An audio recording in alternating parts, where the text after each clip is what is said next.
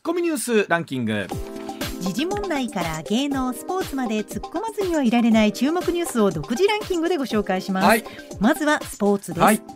プロ野球の阪神は昨日巨人に9対5で敗れセ・リーグのワースト記録を更新する開幕9連敗となりました、うん。明日からは d n a 戦です、はい。今季初の甲子園でのゲームとなりますがまさかの勝ち星なしで本拠地に帰ることになりました。あのゲーム見ておりましてね例えば糸井選手がホームランを打った後もそうだったんですが、はい。あートラメダルという、まあ、金メダルならぬメダルをかけて、ねえアピールするというのがあるんですが、糸井選手が首にかけずに手に持ったままということでなんかこのその浮かれてるというかえー気分じゃないぞというところをね表してというところなんですがそのあたりもベンチの雰囲気が物語ってるのかなというふうに思うんですけれども、はい。まあ、本当、あのー甲子園に帰ってきますのでね。です。ねこっからと思ってね。はい。はい。あのちなみに、はい日本ハムもまだ一緒なんですよね。まあだからどうというわけではないんですけれども、は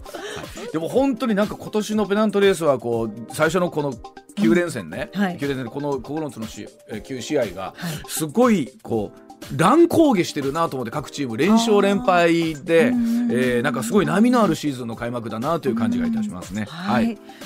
続いてです大リーグカブスの鈴木誠也が、うん。日本時間の昨日エンゼルスとのオープン戦で5番ライトで出場し、はい。メジャー2号となる豪快ツーランを放ちました、うん。開幕まで1週間を切った中確かな手応えを感じさせる一発に現地ファンは熱狂しました。本当に。でもあの大谷選手といい鈴木誠也選手といいね、うん。あの見応えがある選手がね、はい。続々となので開幕がメジャーの開幕も楽しみですよね。ね。はい。それではニュースランキングに参ります。ざまずは第5位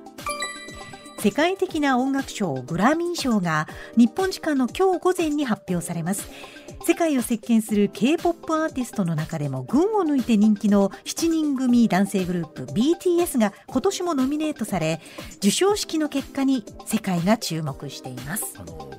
本当 BTS の楽曲ってうん、いいなと思いながら聞くんですよね。なんかもう癖になるように癖になりますよね。また聞きたくなってしまう。いや、本当にあのまあ本当アジアの代表というかもう世界を代表するアーティストですからね、えーはい。はい、続いて第4位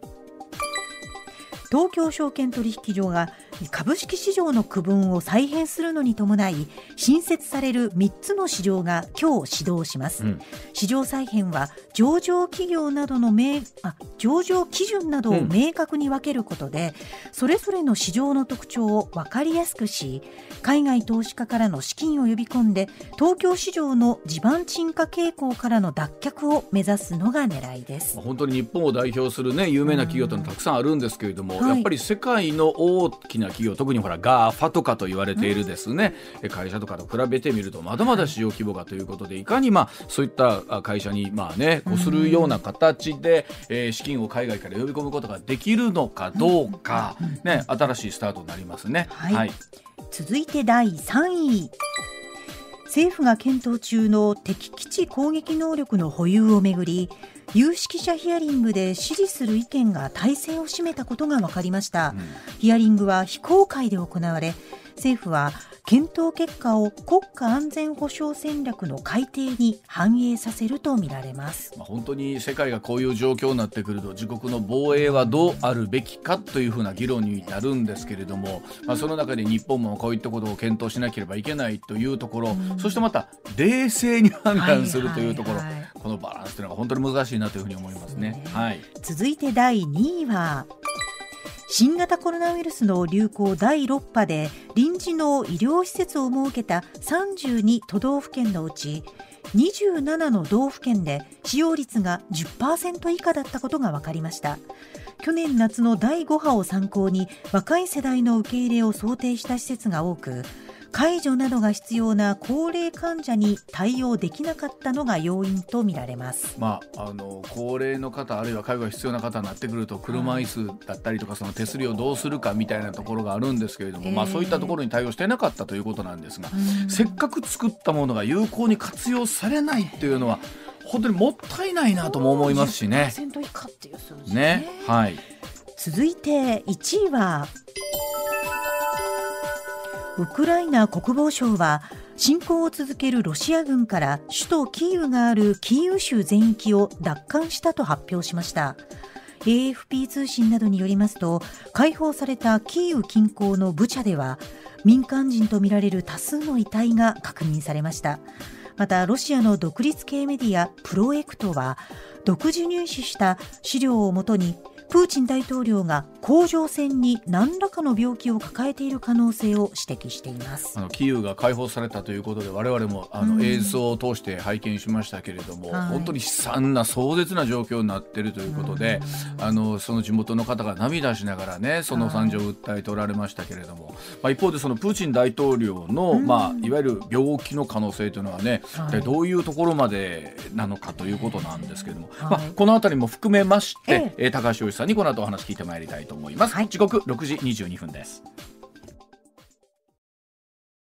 時刻6時23分回りました。ここからは高橋洋さんでございます。高橋さんおはようございます。おはようございます。今週もよろしくお願いいたします。よろしくお願いします、はい、まずはこちらからです。プーチン大統領が目標修正ウクライナ東部で5月に勝利宣言となるんでしょうか、アメリカの情報当局ウクライナでのロシアの戦略について5月初めまでに東部のドンバス地方などを制圧し勝利宣言を目指す方向に転じたとの見方を示しています。ロシア地上軍はこの1ヶ月で期待したような戦果を挙げられていないことからプーチン大統領は勝利を印象づける必要に迫られていて東部に重点を移す可能性が高いという分析が出ています。具体的な日時としては対ドイツの戦勝記念日の5月9日が目標とされているということなんですけれどもさあ高橋さんまずはこの動きについてどのようにご覧になってますでしょうか？そうですね、うん、あの1か月で全くあのうまくいかなかったのはその通りですからね、はい、えーとなまあ、あのこの5月9日をめどっていうのはあり得ますね。あのまあ、特にあれですよね。あの、えーと、冬じゃなく春になってきますからね、あのえっと、戦車とかのようなぬかるみにはまっちゃうかもしれないし、はい、まあ、今までは非常にねあのなんていうかな、あの、下が凍ってたからっていう話もあったし、でしょうからね。うん、これずっと前からですよね。うん、あの、短期だって言われてましたから、それじゃない時には、まあ、あの、作戦変更があるっていうのは普通ですね。で、まずは東部だけを制圧したことによって、これで我々勝利だと。これ。そうですね。はあ、東部と南部。あとちょっと、ね、あの、はい、えっ、ー、と間その間もですねやってますから。あの今までよりかはまあ結構あの領土は取ってますよね。うん。あのなんて言うんでしょう。それはで、えー、例えばロシア国内の、まあ、対プーチン大統領の支持も含めてなんですが。えー、そそまずはそれで一つ結果を出しておきたいということなんでしょうか？そうですね。えー、あのそれでここに来てあれですよね。まあ硬直状態ですからね。ウクライナの方もあのいろんな案を出してますよね。そうですね。えっ、と、いろんな国に保証してもらえあの、はい、もらうっていうパターンですけどね。あの1994年にやったブタペスト覚書ってのありましてね、はい、それをかなり強化したような内容ですから、なんかまああのえっ、と内容いかんですけどね。あのブタペスト覚書新しいブタベスト覚書っていうので、うん、えー、っと訂正になる可能性はあのちょっとあると思いますけどね。これはどうですか？例えば一旦ここのところでですね、うん、まあ、えー、勝利宣言ということにしてもう一度体制立て直してという話もちょくちょく出てきますが。えーあの今までもそうですよね、2010年の時も、うん、あのミンスク合意っていうのがあって、東部2州の、うん、まあ、自治権っていうのを獲得して、うん、でその後はですね合停戦があったんですけどね、ずっとお互いに停戦破りだったんで、今まで、あの戦闘してきて、この流れが今にもなってるわけなんで、そういう意味ではずっとあの根っこのある長い話ですね、これね。ということは、あのそのあたりはウクライナ政府も織り込み済みと見ていいんでしょうかね。えっと、もう織り込み済みっていうかですね、うん、もう2000ずっとやってますからね、うん、あの今までだって1万人以上あの東の東部の2州であの戦闘で亡くなってる方いますんでね、うん、その意味ではこのその続私はその続きがずっと行われているようなふうには見てますけどね。我々はついついあの東部へのウクライナの侵攻みたいなところからを基準に考えてますけど、えー、そそこの前から前にはまあ7年も前、ああの前からずっとあのドンパチやってますましたからね。まあ、変な言い方ですけどその量がですね非常に熱量が大きいのか、あるいはくすぶってるレベルなのかみたいな感じなんでしょうかね。ね。だからあのやっぱりあのなんていうかなあのウクライナが核を放棄した時に1994年ですけどねその時に、えーと、アメリカイギリスも一応その署名をはしてるんですよね。あの、安全を保障するっていうのでね。ただそれでロシアがロシアもそこに入ってたんです。それを破ったわけなんで要するにブタペスト覚書の新しいバージョンを作んない限りなかなかあれですね決定的にはあのウクライナの安全はないですよね。あのここに来てプーチン大統領の健康不安説ではないですけども、えー、甲状腺ではがんではないかという話までありますが、えー、この辺りの情報を含めて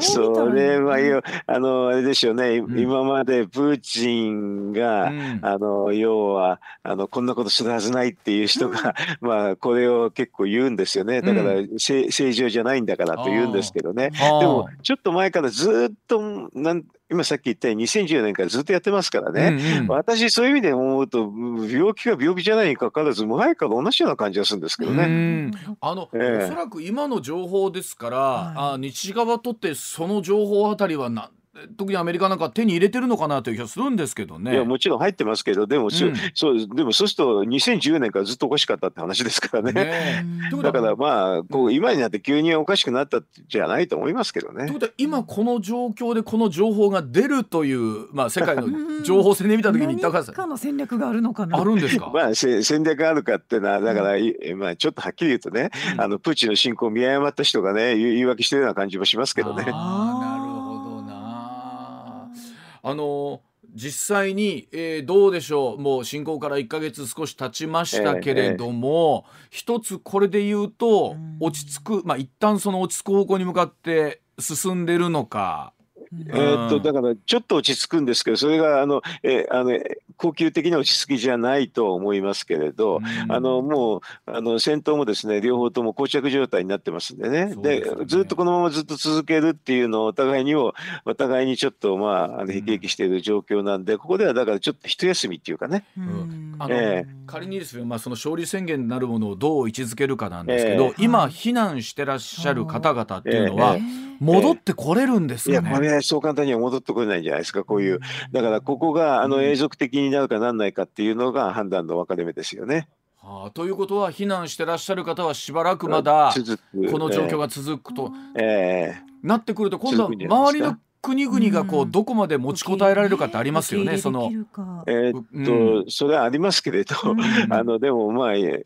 ー、っと難民っていう方避難民ですけどね、はい、いう形で、うん、えー、と今までヨーロッパではあのシリアの話の時もいろいろと問題がありつつ受け入れてましたからね、うん、でまあ、地続きですからねこういうことはありますね。なるほど。家族が離れてとかねそう。いう映像を見ると心が痛みますね。ねあのあでももっとすごい映像があって、要するに、えーと、キキーウでね、あの要するに占領された地域地区で、あの民間人がもう大量に殺されたっていうのがどんどん出てきますよね。これはね、地上波に出ないネットの話ですので、もう、あの、死体映像そのままが出ますんで、見てられないですよね。あの、地上波ではね、そこに、こう、ぼかしがね、入ってたりしますけれども。えー、でも、全然そうじゃなくてね、まあ、あの、どんどん出てきますからね、それがね。だから、おそらくそれで、あの、キーウに戻った皆さんも、相当なるショックだろうなというね、ところだと思いますが。どうでしょう、え、このウクライナ情勢に関してなんですが、この1週間、改めてですけども、はい、あの、高橋さん、注目してらっしゃるポイントというと、どこになりますか？あ、だから、膠着状態で、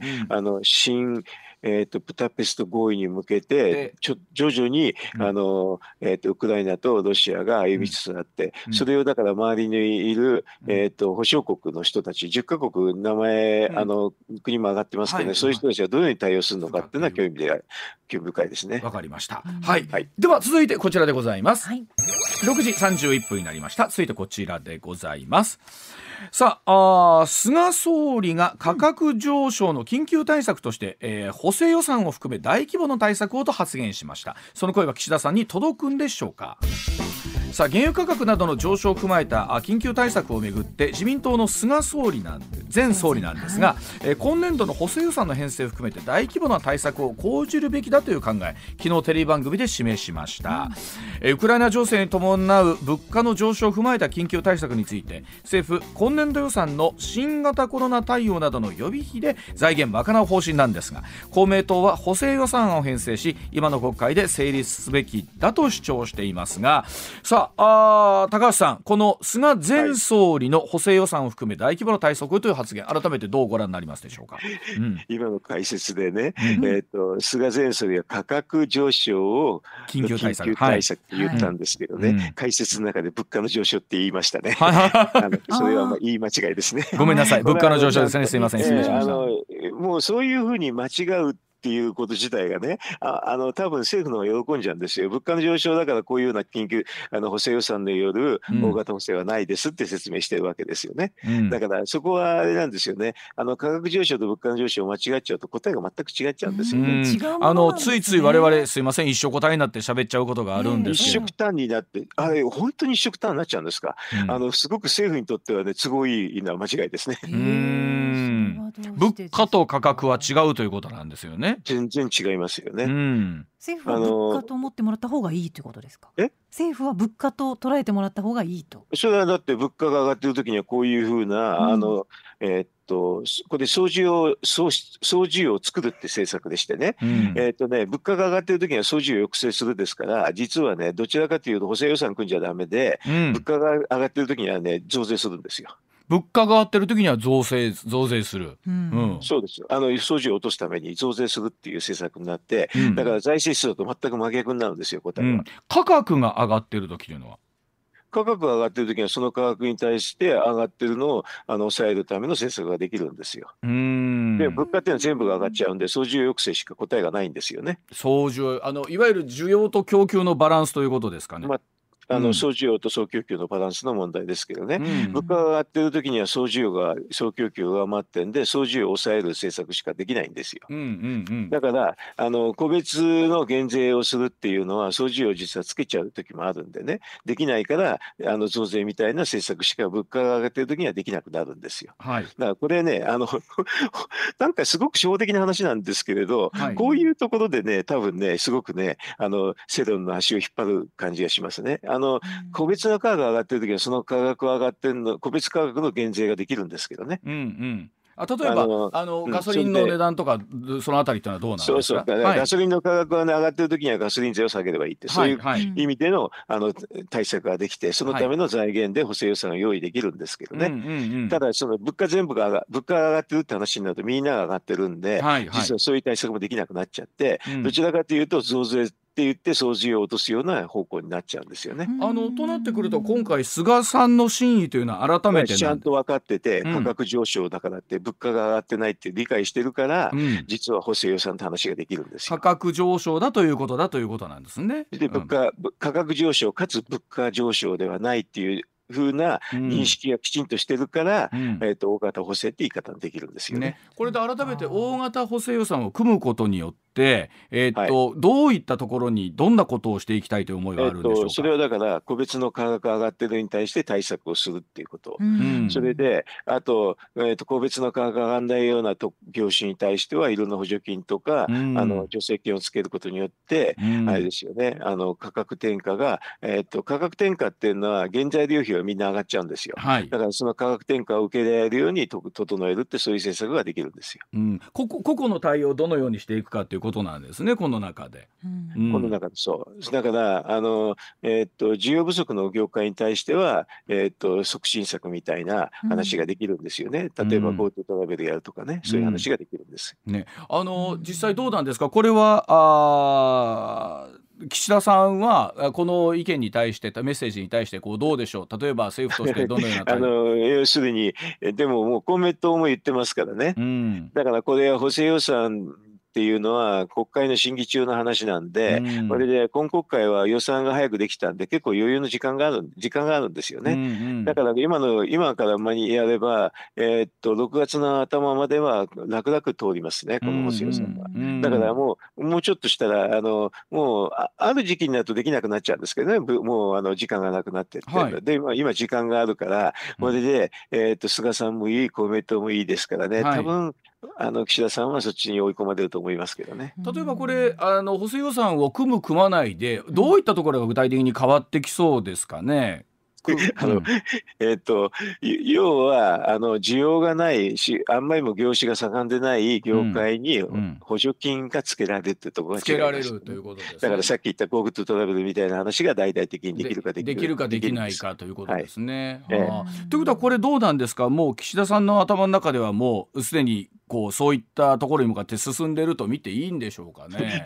あの、うん、まあ今政権あのね自分がトップじゃないんでね、うん、あのそこまで具体的にやっていくかどうか分かりませんけど、うん、あの彼があの総理だったらもうすぐここれ乗ってすぐ指示してるって状況だと思います菅さんだった場合にはってことですね。そうですね、はい、えー、岸田さんだったらどうですかね。うん、よくよく話聞いてゆっくり検討しやるんじゃないですか。ということはこれですか？検討するけどやらない可能性もあるっていうことなんですかね。あのちょっと見るとね時間があるんでね、うん、検討する時間が結構長いので、うんうん、私がやる方検討してやるっていう方のが確率が高いと思いますけどね。結構あの去年なんかは大型で組みましたからね。タルでねその補正予算みたいなところを考えるとね。あんなの一言で簡単で、あのさっきの総需要と総供給のあの差っていうのはこれ GDP ギャップっていうんですけどね、はいはい、これが何兆円あるかって私聞かれてな何十兆ですって言ったらその通りの補正予算作りましたよ。うん、あのいわゆる出てくる GDP ギャップという言葉も、うん、あのラジオ機の皆さん聞き慣れない言葉だったりするのかなと思うんですけど。うん、これがあるから実は物価が上がらないって言えるんですよ。総供給の方が総需要をまま総需総需要が総供給までいかないから、うん、だから物価が上がらないって実は言えるんですけどね。これが今40兆30兆以上ありますから、うん、補正予算の規模としては実はセオリーにそのまま従うと30兆以上の規模の補正予算になるんですけどね。ざっくり言うともう供給が多い、総供給が多いということは人だったり物が余ってるっていうふうに捉えていいということですよね。そうです。そうです、はい。全くその通りです。ですから、総需要がないって、あの総需要が少ないから物価が上がらない。ただし、うん、えっ、ー、と外から輸入されたものとかいうのは個別の価格は上がりやすいってそういう状況ですね。それが30兆から40兆ぐらいってこの間をそんなに差があるってことなんですよね。今ねありますよそれはあの、うん、だから逆にそれを埋めないとあの要するに価格転嫁ができない業界がたくさんできるってそれだけのそういうことになるんですよ。まあでも本当そうですよね。あの価格をちゃんとしっかり物の値段というかね上乗せできないとなってくると誰かが泣かなきゃいけないということなわけですから。だから業,、業界が泣くんですけどね、あのそれをだからあの30兆か40兆ぐらいの総合経済対策をすればね、そういうのがあの要するに原材料費のアップとかエネルギー費のアップなんかをそのまま価格に転嫁できるんですよ。でもあのおそらくあ昨年もね21年度でもそれぐらい組んだんですけれども、なかなかそれがこういざ我々の組んだから良かったでしょ、うん、あれだから要するに失業率が上がらなかったっていうのはそれの結果なんですよ。じゃああのままほっといたままにしてるともっともっと失業率が上がって。いや失業率が上がってあの、うん、要するに職を失った人が100万人か200万人出ちゃったそういうレベルでしたけどね。それが出なかったんですよ。だからあの、感覚ないとか言うんですけどね失業が増えなかったってことはね、すごくあの私なんか見てすごい効果があったすぐ分かるんですけどね。ええ、いろんなこう経済のなんて言うんでしょう実感の仕方ってあると思うんですけど、はいうん、ねもちろん財布の中にお金が入ってくるとかっていう。生活をね基準に考えてしまうそうそういうところじゃないですよね。やっぱり失業が増えるとか増えないかそっちの方が大きいですよね、まあ、現実そこで職を失う方ももしかしたらもしかしたらいらっしゃるわけですから。いますよ現現には、現にいらっしゃるわけですから、うん、いますから、あの要するに、えー、っと1%ぐらい違うと60万人ぐらいですからね失業率が、そうするとね2%ぐらい違うと100万人ぐらいはね失業者が出るか出ないかなんですよ。そうするとねだいぶ違いますよそれは。ということは今回もその組まないという選択肢を取るとその可能性その恐れがあるということですね今回はね。まあ、100万はいかないですけどねあの、うん、そんなに大きくなくて、うん、ででも数十万人は増えちゃう失業者が増える確率可能性は結構ありますよ。ねなるほどわかりました。はいではもう一つ、えー、お送りしましょう、はい、6時41分です。さあ年金支給をめぐる誤解年金は積み立て型ではなく仕送り型なんですという話ですさあ4月から高齢者への国の年金支給額が0.4%引き下げられました。この支給額引き下げに関して受給者に5000円を給付する案が一時浮上しましたが国民からの反対も多く白紙に戻りました。さあ改めてなんですが年金支給額はどうして引き下げられたのか。また年金システムの誤解について高橋さんにお伺いをしたいと思っておりますが。高橋さんもこの番組でも何度も、まあ、正直言うとこれはね、はい、もう本当にみんな間違えるんですよね。うん。あのついつい我々は積み立て型というイメージでいるんですけど、はい、全く違います。違うんですね。全く違いますはっきり言うと。うん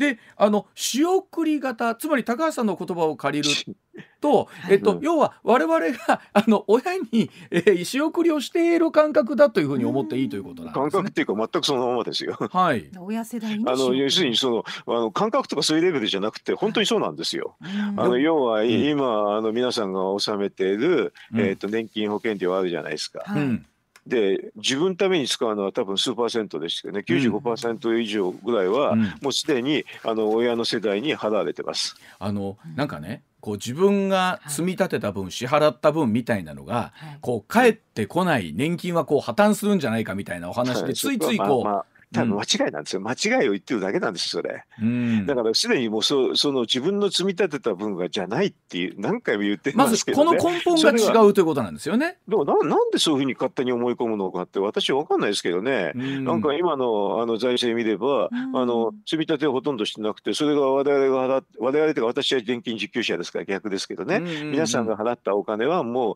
ほほぼ自分の積み立てなんか全然回ってなくてそのままいってます。あの高橋。の年金世代に、はい、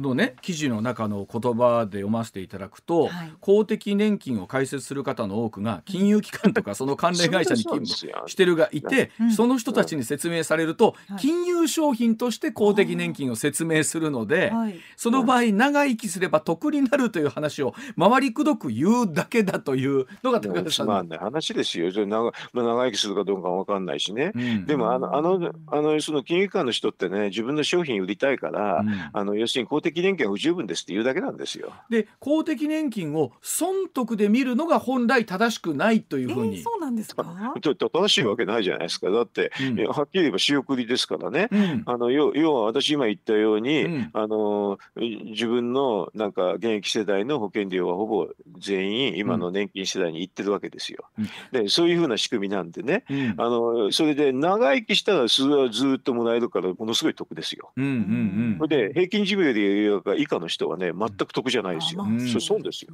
ね、だももらえないんですから。だから我々が今、えー、親世代に対して仕送りをしてます、うん、で今まで仕送りしてきました。自分がいざもらう段になった時に、うん、今度は仕送られる金額が減る、うん、え減ってきてる可能性はあるということなんですよね。減って減ってくるっていうか、まああのそれはあの仕送りする人の,、あのがどんだけ稼いでるかに依存するだけなんで。で今回はその金額が少ないということも含めて0.5%下がってると見て。そう、あ。の例えば2020年度の、えー、っと給与っては、これはあのもう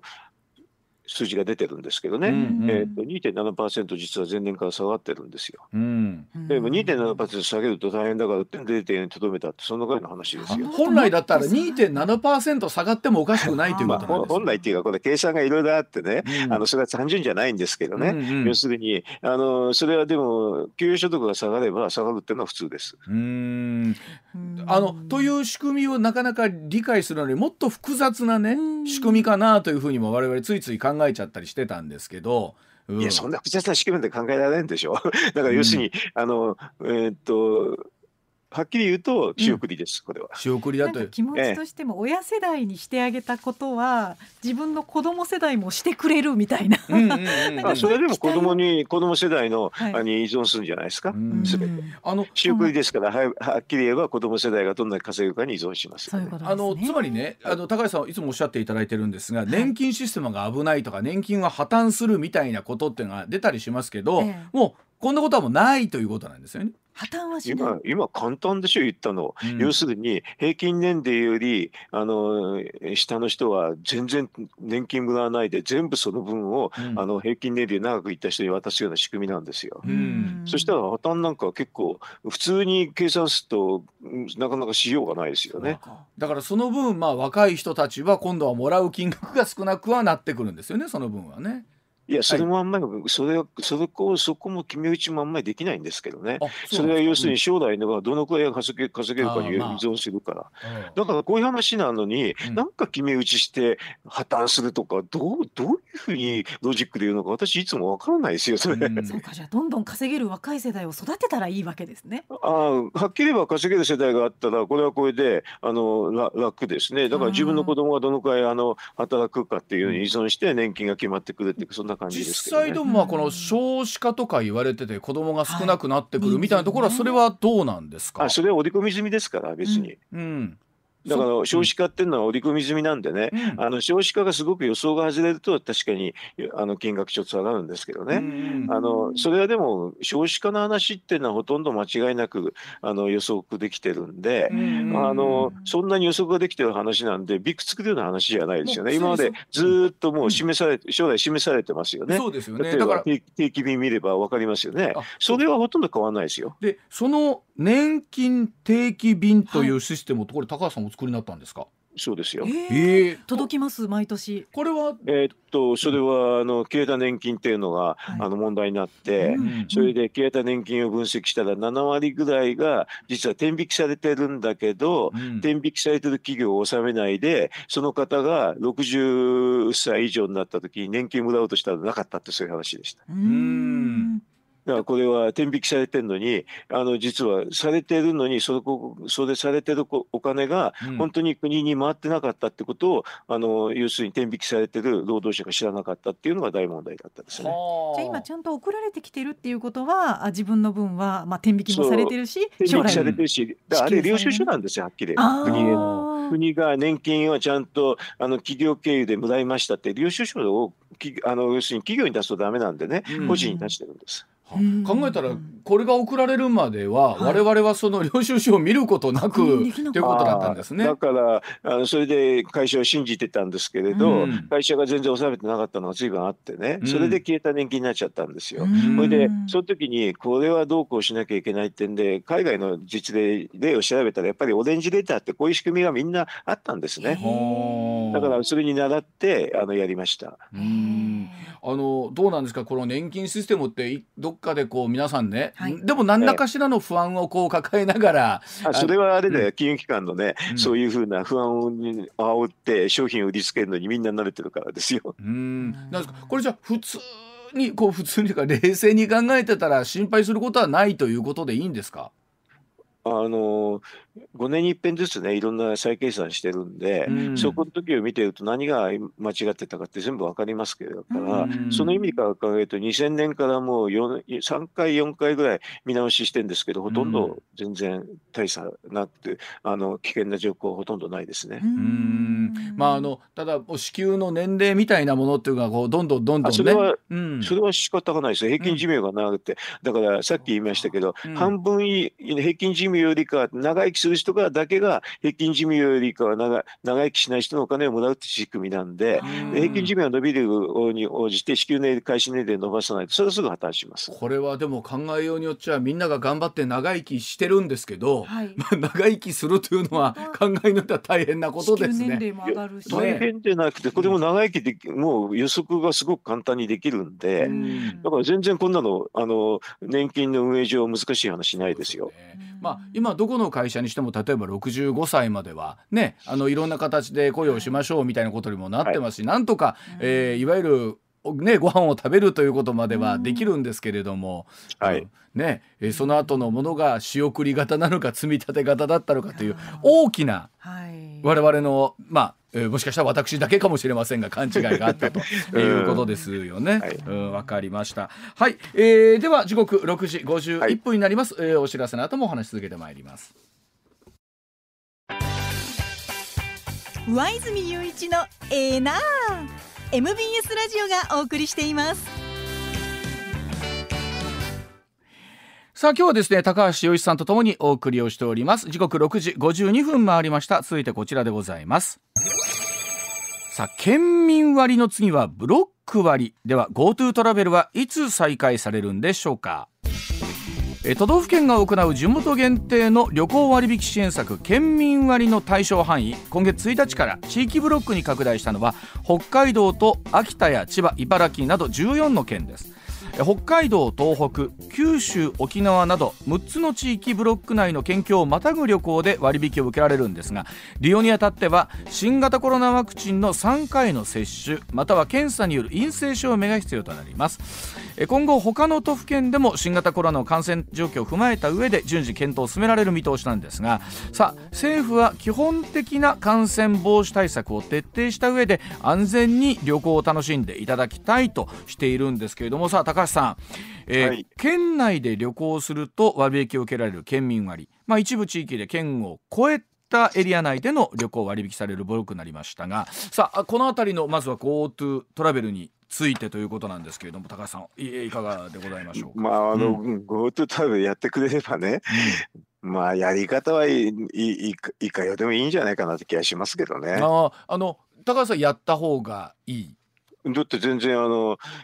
そもそも GoTo トラベルやってね、感染が拡大したなんてエビデンス全くないし、大体あの GoTo トラベルによって、えっと、全国の移動のがどのくらいあの影響を受けるかっていうのも調査もありますけどね、実は全体の人の移動のごくちょっとなんですよね。で、別に人の移動っていうのと、あのこの感染拡大ってどういう因果関係があるのか、さっぱりわかんないですね、はっきりはっきり言うとね、これは。まあ、あのよく言われますけれども、我々、もう県をまたいで出勤したりしますしね。うん、雰囲気雰囲気でやってるんですよこれ。雰囲気。大体科学的じゃないんですよこのコロナの話は。あの何にしてもこうイメージとか雰囲気みたいなとこが常に先に行ってる感じですか？これ大体そうじゃないですかみんな。なんかななんでとか聞くと全然あのエビデンスが全然なくてなん単の雰囲気で気合みたいな話が多いですよね。私だから最初からコロナ対策ってほとんど気合でできてるのかなっていつも思ってるくらいですけどね。あの例えばこの第6波と言われるもののこうね、えー、ぐっと下がってきたのは下がってきたんですがあのこうどうでしょう。また今なんなら軽く第7波に入ってきてる感じもありますもんね。うん、かもしれませんね。うん、でもこここれね、うん、要するにもうこのくらいになるとインフルエンザをいくどこまで貫通かって結構近いですよね。あの実際小池都知事が岸田総理に対してですね、まああの提言というか、あのね意見を申してたということなんですけど、これどうなんですか？高橋さんもいつもおっしゃってますが、などのタイミングでわかわかりませんよ、これ。もう、ちょっと、もう、あの、世界の基準から思ったら、もう、とんでもなく、あの、おかしくて、理解不能ですよ。うん。これ、何がどうなって、こうなってんですかね？いや、わかんあの、一つ考えないのはね、これ、うん、あの、ほとんどインフルエンザみたいなのにお金たくさん出したでしょ、うん、お金をたくさん出したんでね、そこは既得権になってるような気がしますね、もうね。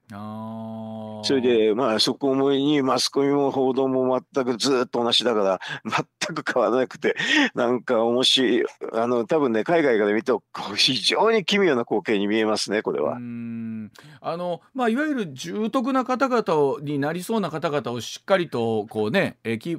あの保証できながら、日常生活どう回していくかっていう、本当そのバランスがね、えー、うまく取れてればいいんですけど、うん、あのなんかあれでしょうインフルエンザみたいな数の話をねカウントしてるじゃないですかあれ、うん、あの現実問題としてあるんですよね。我々もあの例えばそれこそ濃厚接触者だどうだといういろんな規定がこう日に日に変わってって各現場で困ってる方も大勢いらっしゃいますしね、濃厚接触者なんて誰も把握してませんよねはっきり言えばね。今現実そうですもんね、ね、だからだあのだからどうなんですかって感じ話ですよね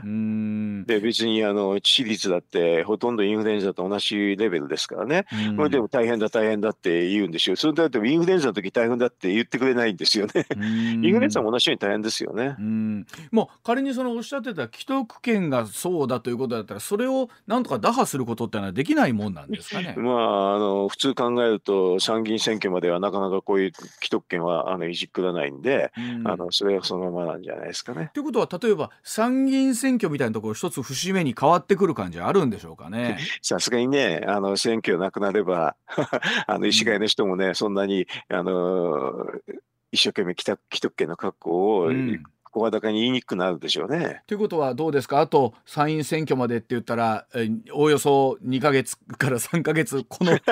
だから次のまたナンパナンパっていうふうなあのことを大騒ぎして言うんじゃないですか。うんうん、それでその後は言わなくなるような感じはしますけどね。うんまあ実際にこれどうなんですかね？あの高橋さんおっしゃってる自然源の部分ってあるじゃないですかこう広くみんながこうねえー、免疫を持ってきてみたいなところっていう。いや、免疫を持ってくだからそこが違うんですよ。免疫持ってるわけじゃないくて減るんですよ、これ。うん。あの、普通のウイルス学ですとね、うん、要はねあの変異があるでしょ。変異があると間違った変異もあるから、はい、自滅することもあるんですよ、うん、で多分そういうふうな原理だと思いますけど。現時点でこの BA2 なるものに置き換わっているっていうことがあって、うん、そちらの方が非常にうんでも BA.2 もだんだん変異してくると、うん、あのそのうち勢いが上がるんですけどね、うん、変異をまた重ねていくから、うん、そうすると、まあ、死滅しちゃうんですよ。でこのじゃあ今軽く第7波なるものがちょっと来てる感じありますがこれまたずっと落ちていく。いやこれ上がってまた落ちる、まあ、上がってまた落ちていきますよね。こう落ちていく。うん、でまた次のものがきっとまたちょろっと出てくるんでしょうかねきっとね。だから毎年インフルエンザ来てますけどねそれと大差ないですよね。うんどうでしょうね。あのまあなんて言うんでしょうねこうデータとか見た時に10代の子たちとかで20代の皆さんにこう最近かかりやすくなってるみたいなお話があるじゃないですか。かかっても全然、うん、なんていうんですかね、うん、あの死ぬ方ほとんどいませんからね。うんうんうんうん。だからまあそこのところの割合を政府がどう判断するかってことなんですよねやっぱりね。普通に考えたらあれですよねあのこの伝染病はあの致死率がそういうんであのなんか分類するんですけどね、うそうなると今季節インフルエンザとの季節インフルエンザとの差っていうのはまずわからないですよね。うん。なんなんだろうな。なんかそこのところをなんか広く薄くみんなが不安に思っちゃってるだけなんでしょうかね。なんなんかこの数の上がり下がりみたいなとこ含めてね。ななんでそれだったら季節インフルエンザは不安に思わないですかね。っていうね、うん、だからきっと新しいこうなんか画期的な薬だったりそんなところだったりもするんでしょうけど多くの方が重篤はしてませんしね。はい一旦7時です。まあ、高橋さんおっしゃるように、はい、その季節性インフルエンザとの違いみたいなものとどれぐらいなくなってるのかどれぐらい身の回りでかかってるのか そこに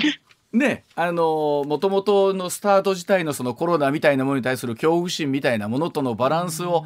えー、我々どう心の中で心の中で含めて整理していくかってありますもんねこれね。うん、回報道しなくなったら分かると思うんですけどね。まあ一切報道しない。まあ、例えば実際ほらあのウクライナ情勢がこう緊迫化してる時とかって、うんうん、そこまでね、あのちょっとそがれました、ね、それでも毎毎日報道してるしてますね。だから結構、おじゃあインフルエンザも同じようにしてしたらよろしいんじゃないかなと私は思いますけどね。だから普段だったらインフルエンザにこれだけかかりましたと言ってないのにどうしてコロナだけをやるんだあの報道するんだっていうことですよね高橋 さん曰く、うん、私はそう思います。あの最初はね確かに未知のものって分かったんで分かるんですけどね、でももうあの、うんとここここに至るとですねなんか未知でもなんでもないんですよでもね。うんまあ、あとは例えばそのワクチンの接種だ、ね、含めていろんな皆さん対策してて例えば今後そのワクチンパスポートみたいなことに対しての、ね、え是非みたいなことも問われたりも高橋さんしてくるでしょうしねこれね実際ね。ねまあワクチンパスポートあったって別にいいですけどね、あの、あのまあ、な、な、なんなんでしょうね、これね。すごく、あのね、私、海外とのいつも比較するんですけどね、海外から見ると、ものすごくやっぱり対応が大きいですよね。これでもやっぱりどうなんですか、あの、例えば、あの我々どうしてもこう政府の方針みたいなところにいろんな意味で従うところが出てきますので、うん、うん、そこのところでやっぱりおっしゃってるように2類5類みたいなところの差ってのはやっぱり、やっぱり根本的に大きいんでしょうね。ど どちらかというとあれですよね。マスコミ報道がすごいからなかなかあご直せない。そんな感じです。マスコミ報道がひどいから政府も下げられないというふうな見方多分そっちが大きいですね。どっちが先かですね桃か卵かね一回だから逆に報道しなくなったらわかりますよね。だからこのウクライナの時はチャンスですけどね。うん